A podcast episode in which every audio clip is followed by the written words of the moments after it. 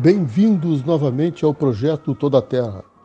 A Rádio New Ways, a Pangeia Viagens e a Confraria Los Três Amigos vos convidam para sonhar e viajar. Para nós, do projeto Toda a Terra, viajar é mudar a alma de casa, é acrescentar mundos ao nosso mundo, é libertar a alma no mundo. E o mundo livre que sonhamos não tem fronteiras. Um dia esta pandemia que pesteou o planeta vai parar. Enquanto isto, vamos sonhar e preparar a alma para mudar de roupa.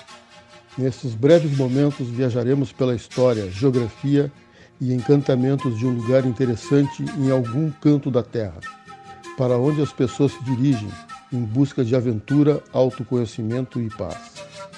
Viagem de hoje continuamos perto de casa, em direção ao sul, vamos vislumbrar a imensidão patagônica em busca de paisagens, cultura, história e conteúdo de grande significado para as nossas almas.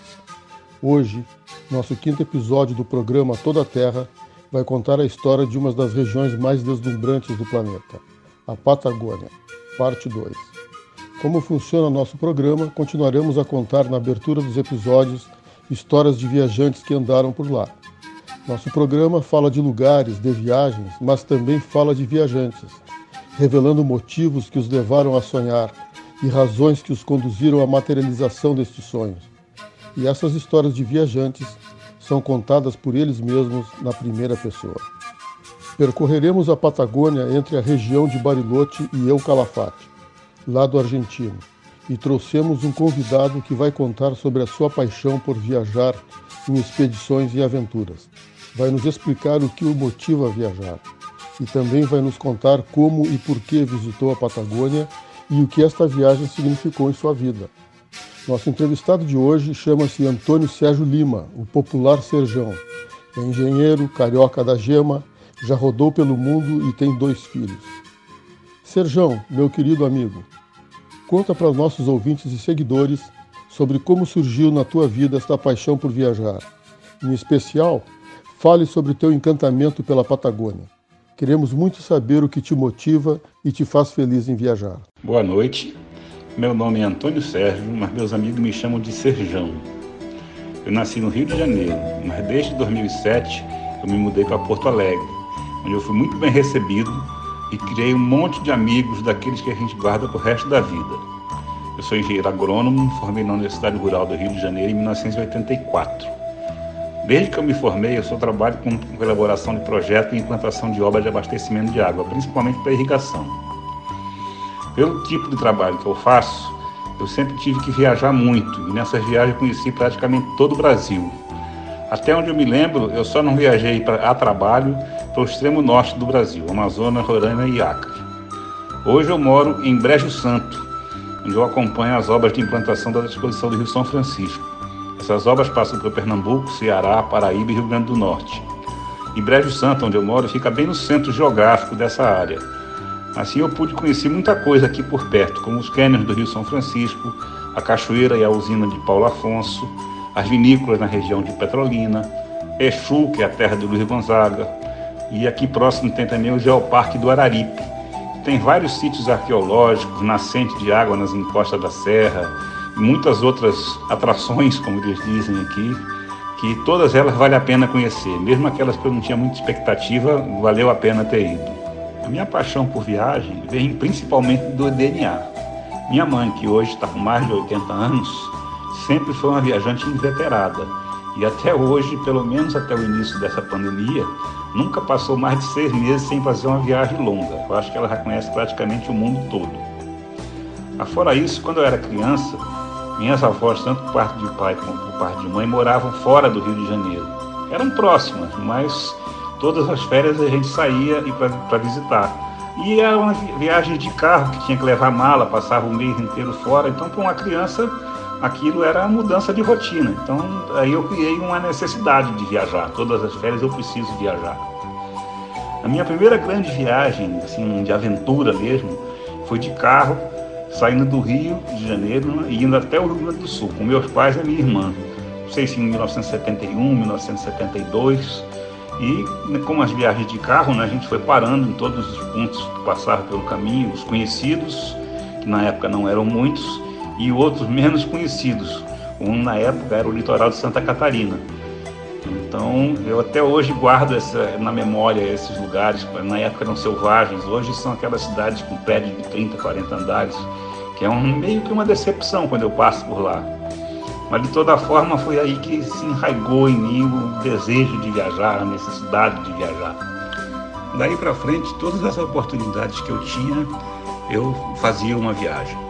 Quando eu estava me formando no, científico, como se chamava no meu tempo, meus pais me mandaram para a Europa para conhecer o velho mundo, conhecer uma civilização muito diferente do Brasil do, daquele momento. Eu viajei para a Inglaterra, para a França, Itália e Alemanha. Visitei muitos museus, as cidades romanas milenares, é, assisti shows, restaurantes de comida típica, mil coisas. Foi fantástico. Depois, quando eu estava na faculdade, continuei viajando, mas assim tem algumas viagens que marcaram mais. Uma delas foi uma visita de uns três a quatro dias para conhecer Sete Quedas, quando estava prestes a encher o lago de, da barragem de do Iguaçu. E depois duas viagens ao Nordeste de carro. A primeira nós fomos acampando pelas praias e fomos até Natal, e acabou o dinheiro, tivemos que voltar correndo. E a segunda, mais ou menos o mesmo trajeto, mas aí conseguimos chegar até Fortaleza e dessa vez já um pouco mais de conforto. Para uma pensão e pousada, mas não era barraca, pelo menos já tinha uma cama para dormir. Depois eu me casei, viajei com meus filhos pelo Brasil, né, cidades históricas de Minas, a região de Águas em Minas, São Paulo, Curitiba, umas outras que eu não estou lembrado agora.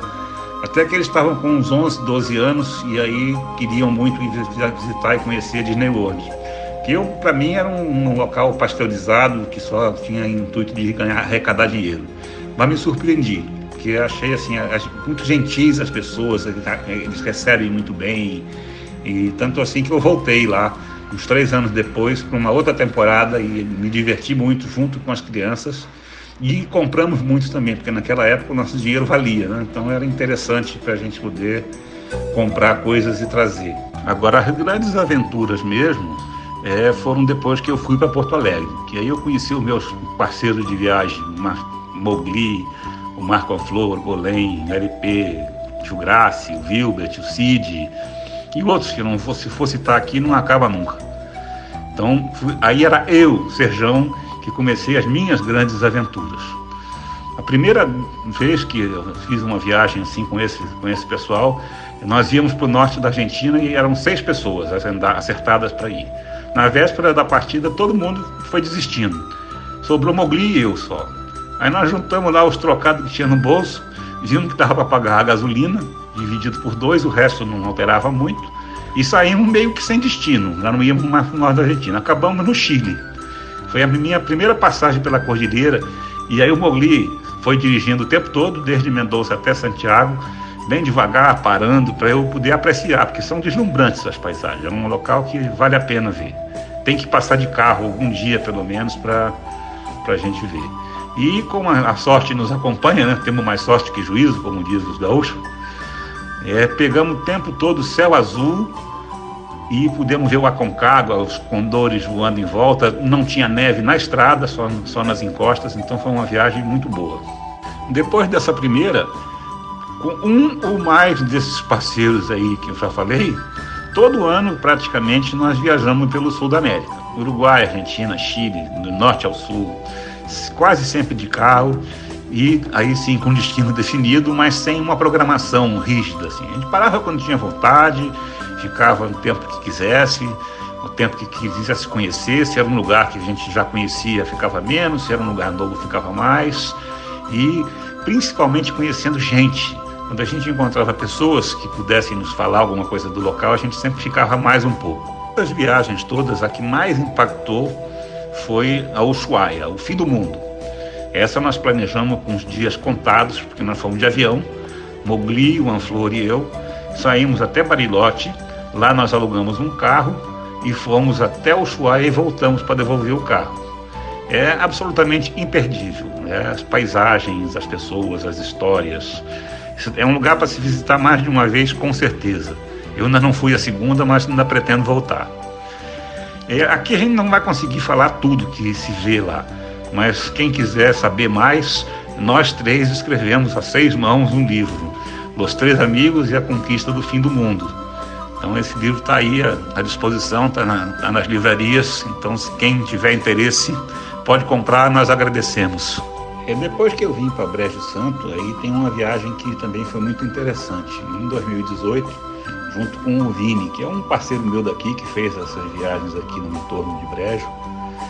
E ele estava voltando para Canoas, para a terra dele, estava se desligando aqui da obra.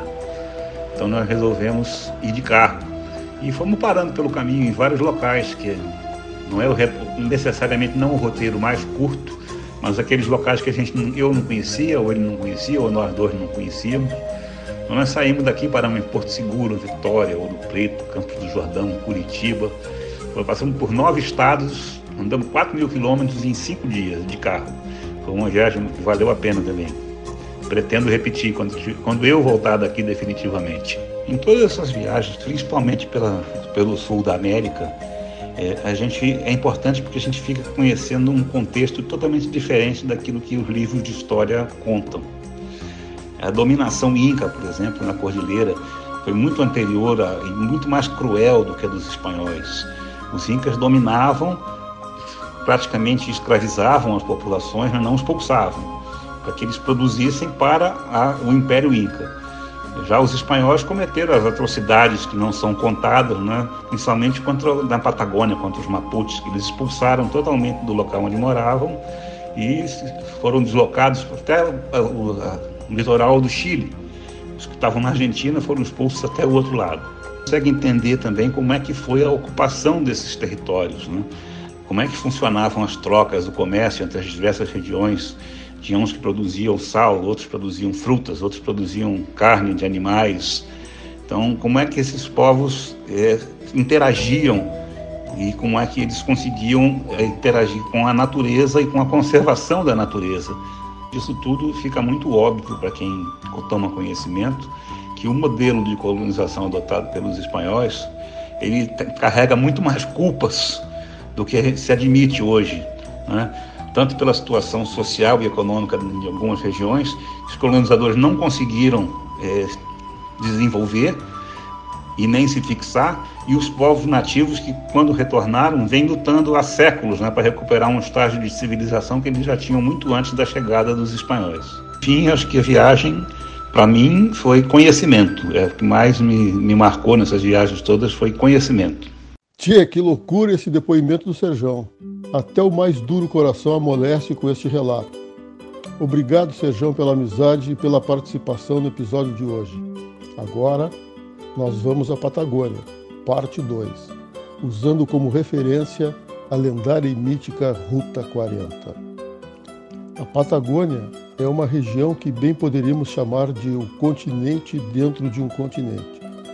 E tem seu limite norte iniciando num ponto imaginário entre a Cordilheira dos Andes e o Oceano Pacífico, lá no Chile. Mais ou menos numa linha reta da cidade de Concepción, do litoral, em direção à Argentina. E é lá do alto da Cordilheira del Viento, próxima ao vulcão Copaué, onde o Rio Colorado inicia sua marcha em direção leste, rumo ao Oceano Atlântico, para desaguar num ponto entre a Bahia Blanca e Viedma. E ali, é bem ali que começa um dos lugares mais bonitos e instigantes do planeta. Rumo ao sul, estabelecendo o formato de um triângulo de cabeça para baixo até chegar ao extremo sul das Américas, numa região chamada de Fim do Mundo, que se debruça sobre o canal que liga os oceanos Atlântico e Pacífico e onde recebe os ventos gelados soprados pelo continente Antártico, que tomam impulso nas estepes e grandes vazios geográficos para invadir as entranhas do Novo Mundo. Os navegadores e conquistadores europeus rondaram por séculos nesta misteriosa porção de terra de mais de um milhão de quilômetros quadrados, formada por impressionantes geleiras, exuberantes florestas, desertos gelados, cercada por mares tão misteriosos quanto perigosos, e montanhas intransponíveis, povoadas por criaturas gigantes e animais estranhos, nunca antes vistos, a não ser nas lendas e mitologias que assombravam o imaginário popular.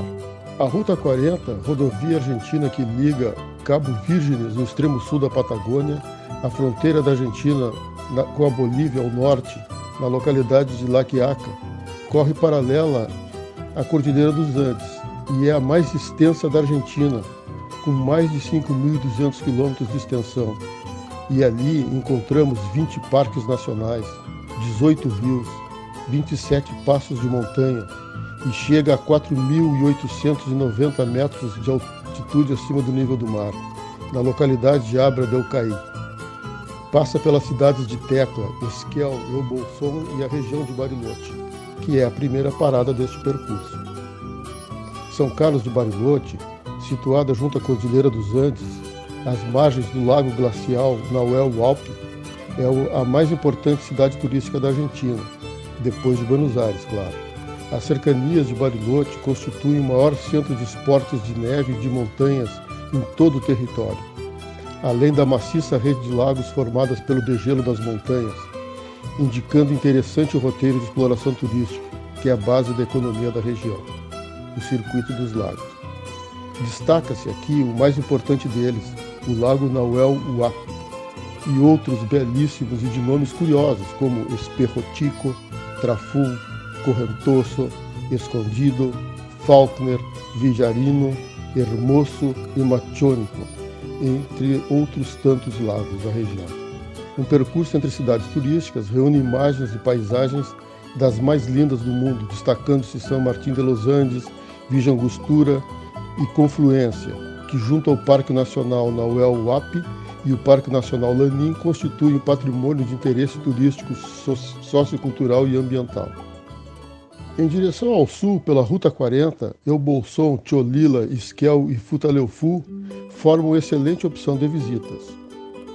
Além das espetaculares cervejas artesanais, Eubolson é conhecida por ser a terra dos duendes na Argentina.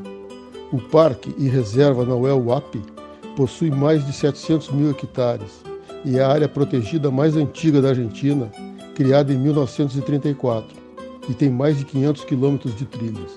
Interessante observar que as cidades citadas no Circuito dos Lagos estão dentro dos limites do parque. Alguns pontos dentro do parque são fantásticos e imperdíveis. O Cerro Tronador é um vulcão inativo na fronteira com o Chile e tem quase 3.500 metros de altitude. Seu nome, Tronador, deve-se ao som produzido semelhante a um trovão quando ocorrem deslizamentos ou rachaduras na camada de gelo.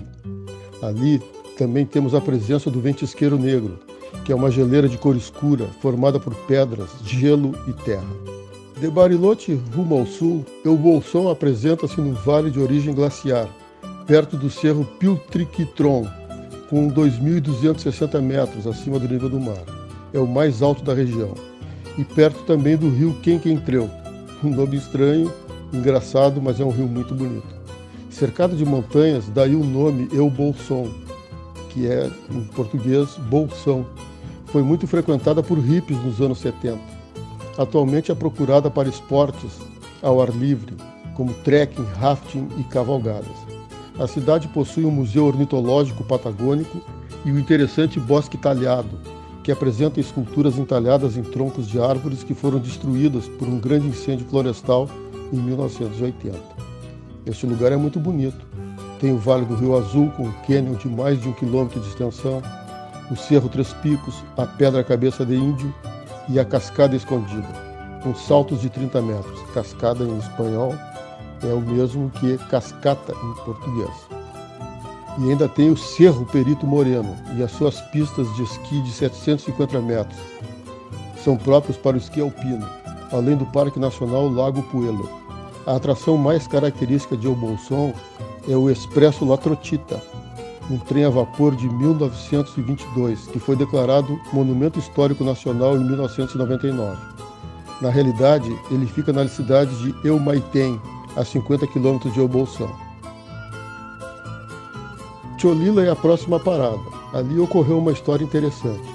Os pistoleiros e assaltantes de banco e de trem, Butch Cassidy e Sundance Kid, e a esposa desse último, chamada Eta Place, viveram num rancho como fazendeiros durante um tempo. Eles fugiram dos Estados Unidos em 1903, 1904, e eles eram, estavam sendo perseguidos pela agência de segurança privada de detetives americanos, né? é, os Pinkerton. Dali eles ficaram um tempo escondidos, né, vivendo como rancheiros, pessoas anônimas, mas começaram a assaltar na região. E tiveram que ser mandados ali também, eles foram para a Bolívia, onde eles terminaram mortos lá pelo exército boliviano, que fez uma caçada contra eles. O local ainda existe, foi restaurado e é aberto à visitação. Fica na, no entroncamento de Cholila. Em Cholila também está o Parque Nacional dos Los Alerces, servidos por uma estrada de rípio que corta o parque até Trevelin num passeio entre paisagens incríveis, com, em meio a rios e lagos de águas cristalinas, montanhas e floresta nativa. Rípio são aquelas umas pedrinhas de são os cascalhos assim que os argentinos usam muito para forrar as estradas não asfaltadas. Trevelin é uma pequena cidade colonizada por galeses lá por 1889, quando a região pertencia ainda ao Chile. Seu nome significa no galês povo do moinho porque o galês John Daniels Evans construiu um moinho que virou símbolo local. Esse Mr. Evans ficou tão importante que até o túmulo do cavalo dele, chamado Malacara, é atração turística na cidade. Em 1900, a cidade passou a ser território argentino. Vista imperdível é no complexo hidrelétrico Futaleufu, ou Futaleufo, na represa Amutuí-Quimei, que significa no idioma Mapuche beleza perdida. Eu acho que o nome já diz tudo. O lugar é belíssimo e fica dentro do Parque Nacional Los Alerces. Em Esquel, encontramos La Trostita, a locomotiva do Viejo Expresso Patagônico, que faz o circuito entre a cidade de Esquel e Nauelpan. É a principal cidade da cordilheira de Chubut, na província que tem o mesmo nome. Além do Parque Nacional dos Alerces, tem a estação de esqui La Joya. O nome Esquel deriva da pronúncia do Tsonek para denominar a flora local, composta por arbustos espinhentos como a Beberis bruxifolia, que é nada mais nada menos do que a fruta calafate. Nós vamos falar sobre isso mais adiante. Esta cidade é importante rota para aventureiros dos esportes de neve. De Esquel pela Ruta 40, chega-se à cidade de Perito Moreno, que não deve ser confundida com o famoso glaciar que tem o mesmo nome. Nesta região, o nome Perito Moreno é uma homenagem ao senhor Francisco Pascatio Moreno, de 1852 a 1919, um lendário explorador argentino que desbravou a região patagônica e ainda atuou na elaboração das fronteiras com o Chile. Sem sair da Ruta 40, essa lendária e mítica rodovia argentina que corta o país de norte a sul, de sul a norte, nós vamos encontrar curiosas localidades até chegar nos portões dos grandes glaciares. A parte chilena nós vamos explorar no último capítulo. Mas aqui nesta fronteira entre Argentina e Chile, nesse ponto, encontramos a cidade de Los Antigos, do lado argentino. E eles, curiosamente, eles dividem o mesmo lago com a cidade de Tilitico no lado chileno. Esse lago tem dois nomes. No lado argentino, chama-se Lago Buenos Aires. O lado chileno é o Lago General Carreira, mas é um só lago. Na parte chilena, localizam-se as famosas catedrais de mármore, que visitaremos na última parte dos episódios patagônicos. E o acesso até lá é feito pelo Passo Gianimene, que tem um interessante e belíssimo visual. As fotos que a gente consegue fazer lá de cima é uma coisa impressionante. Los Antigos é uma cidade que tem esse nome porque seria a região onde os antigos habitantes patagônicos, na idade avançada, quando eles já estavam velhinhos, eles eh, se dirigiam para aquela região para passar os seus últimos momentos de vida. Na língua Auniken, o nome é Ikeukenk, que significa meus ancestrais. A cidade tem um simpático museu municipal e o Parque Nacional Perito Moreno, sempre ele. E na Ruta 40 encontramos as inscrições rupestres famosas e conhecidas pelo nome de Cueva de las Manos. Mais a sul, a cidade de Barco Caracoles é uma vila para lá de interessante. Tem menos de 50 habitantes, recebe gente do mundo inteiro que passa por ali, num cenário que parece o filme Bagdá Café. É impressionante aquele lugar. El Chaltén é uma cidade situada dentro do Parque Nacional Los Glaciares. Glaciares são formados pelo gelo que desce do campo de gelo e constituem a maior reserva de água doce do mundo, com dimensões estimadas em 300 km de extensão, 80 de largura e 2 km de profundidade. O gelo, ao descer pelas encostas das montanhas, em contato com as águas mais quentes dos lagos, vai se derretendo e formando grandes massas aquáticas da Patagônia. O primeiro exemplo é o glaciar Wiedma, que deságua no lago do mesmo nome. Domina a paisagem de Oxaltem a montanha conhecida como Cerro Fitzroy, que faz parte do conjunto com o Poicenot e o temível Cerro Torre. O nome Fitzroy foi dado por Francisco Pascatio Moreno, o perito Moreno, como sempre, em homenagem ao navegador britânico que comandou o navio Beagle durante as suas passagens pelo sul do continente sul-americano. A segunda viagem do Beagle traria o naturalista Charles Darwin, criador da teoria da evolução natural das espécies. Com a valorização da cultura dos povos originários, a montanha passou a receber o nome de Euchalten, que na língua dos Teuelti, os Anoki, Aonikenk, significa montanha fumegante, pois os antigos habitantes pensavam se tratar de um vulcão. Euchalten é a cidade mais recente da Argentina, fundada em 1985. E é interessante porque ela foi fundada para manter a soberania argentina na região, em função de disputas de fronteiras com o Chile, desde Laguna del Desierto. Em 1965, houve um enfrentamento entre carabineiros chilenos e os gendarmes argentinos, que causou a morte de dois chilenos. A partir dali, os argentinos resolveram colonizar aquela região e povoar, né, para não perder. Apesar da fama do Fitzroy ou El Chaltén, não se pode esquecer o Cerro Torre, ponta de pedra que sobe em direção ao céu e está numa zona de disputa entre Chile e Argentina até hoje. Já foi personagem principal do filme No Coração da Montanha, do Werner Herzog, em 1991. A cidade de Oxaltén é o maior centro turístico do sul da Argentina em esportes de montanha, considerada a capital nacional do trekking, e é a entrada terrestre para o Parque Nacional dos Glaciares tem paisagens extraordinárias e dá muita vontade de morar lá. Eu, quando eu estive ali naquele lugar, eu não queria sair mais. Eu vontade de ficar ali para sempre. Eucalafate, mais ao sul. O nome provém de um arbusto espinhoso nativo da Patagônia, que nós nos referimos lá no início do programa, da Patagônia argentina e chilena. Calafate é a fruta de cor azul-violeta com que se produz doces, geleia, sorvete e licor. Diz a lenda que quem come qualquer produto derivado do Calafate sempre volta à região. O Calafate é a cidade mais próxima do Parque Nacional Los Glaciares, com acesso pelos lagos Viedma e El Lago Argentino. Avista-se a terceira maior extensão de gelo continental do mundo, depois da Antártida e da Groenlândia.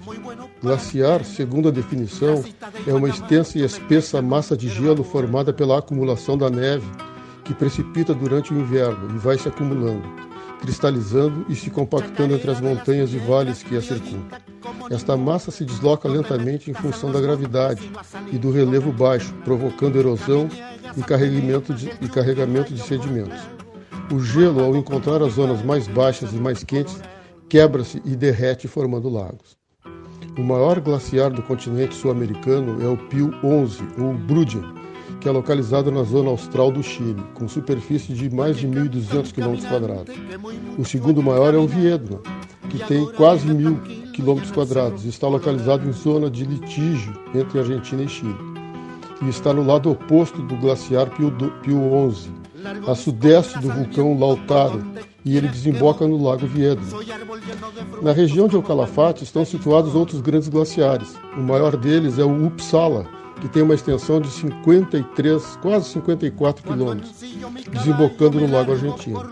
O glaciar seco, com uma superfície de 4 quilômetros quadrados, encontra-se em processo de degelo gradativo, deixando à mostra longa faixa de terra que não se podia avistar há 50 anos. Estava há 50 anos atrás ela estava debaixo de gelo e hoje já é terra e pedra. Ele também deságua no Lago Argentino. O glaciar Spegazini é outra geleira limítrofe entre Chile e Argentina. Ela nasce no Chile e desemboca no lado, no lado argentino, dentro do lago que se chama Argentino também. Tem 66 km quadrados de superfície e uma largura média de 1,5 km. Destaque-se pela altura da franja, que tem mais de 135 metros, sendo o mais alto parque nacional dos glaciares.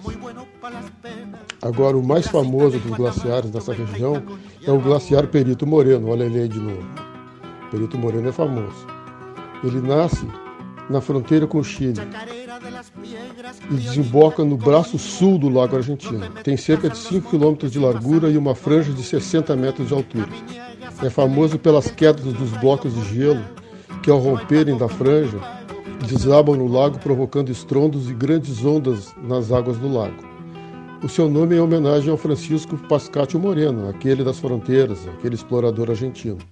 Ele pode ser visitado por passarelas também na parte da na terra, né? dentro do parque. A gente visita aquele lugar ali ou de barco pelo Lago Argentino ou visita o Perito Moreno por terra, dentro do parque. Tem aquelas passarelas que a gente consegue caminhar sobre a geleira, próximo à geleira. É possível caminhar sobre a geleira com o uso de equipamentos apropriados e tem que ser em companhia de guias especializados e treinados.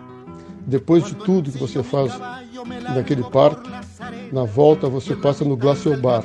Glacial Bar é um bar todo feito de gelo, com serviços de bebidas inclusos no ingresso. O Glacial Bar funciona no centro dos glaciares, instalações equipadas com audiovisuais e museus que falam sobre a região. E tem a parte da Patagônia junto ao Oceano Atlântico, a leste entre as cidades de Viedma e Trelew, encontramos Puerto Madryn e a Península Valdez, que é o santuário da vida marinha e terrestre, habitat natural de baleias, pinguins, leões e elefantes marinhos, guanacos, tatus, coelhos selvagens, raposas e outras tantas espécies, além de ser importante rota migratória de centenas de famílias de aves. Tudo dentro de uma área em torno de 4 mil quilômetros quadrados, de falésias e enseadas, numa belíssima geografia capaz de gerar as, gerar as imagens mais exuberantes do planeta. A Península Valdez tornou-se patrimônio mundial da Unesco em 1999. Puerto Madryn tem intensa e variada gastronomia e é repleta de bares, restaurantes e possui um museu de conteúdo ambiental e, cultura patagônica, chamado Ecocentro, localizado no topo de um penhasco, de uma vista deslumbrante. O maior destaque da região é o espetáculo das baleias franca astral, no Nuevo Golfo. Elas ali se reproduzem né, nos, entre os meses de maio e dezembro. Mais ao sul, a cidade de Trello é, foi uma cidade fundada por colonizadores galeses né, por 1880 e conta com um museu paleontológico, reunindo peças que registram os dinossauros na região. E fica a caminho da península de Punta Tombo, que reúne a maior coluna de pinguins magaianes da Patagônia. É impressionante aquele lugar. Aquilo ali é um santuário. O espetáculo das baleias que a gente vê entre maio e dezembro é uma coisa belíssima. A gente ouve o canto das baleias, a gente vê as baleias uh, uh, se acasalando, se reproduzindo, é uma coisa impressionante. Aquilo ali é o, é o portal do paraíso. E assim visitamos mais este pedaço da Patagônia. Na semana que vem, iremos avançar neste imenso e fantástico território, conhecendo mais umas partes de natureza viva e cultura necessária.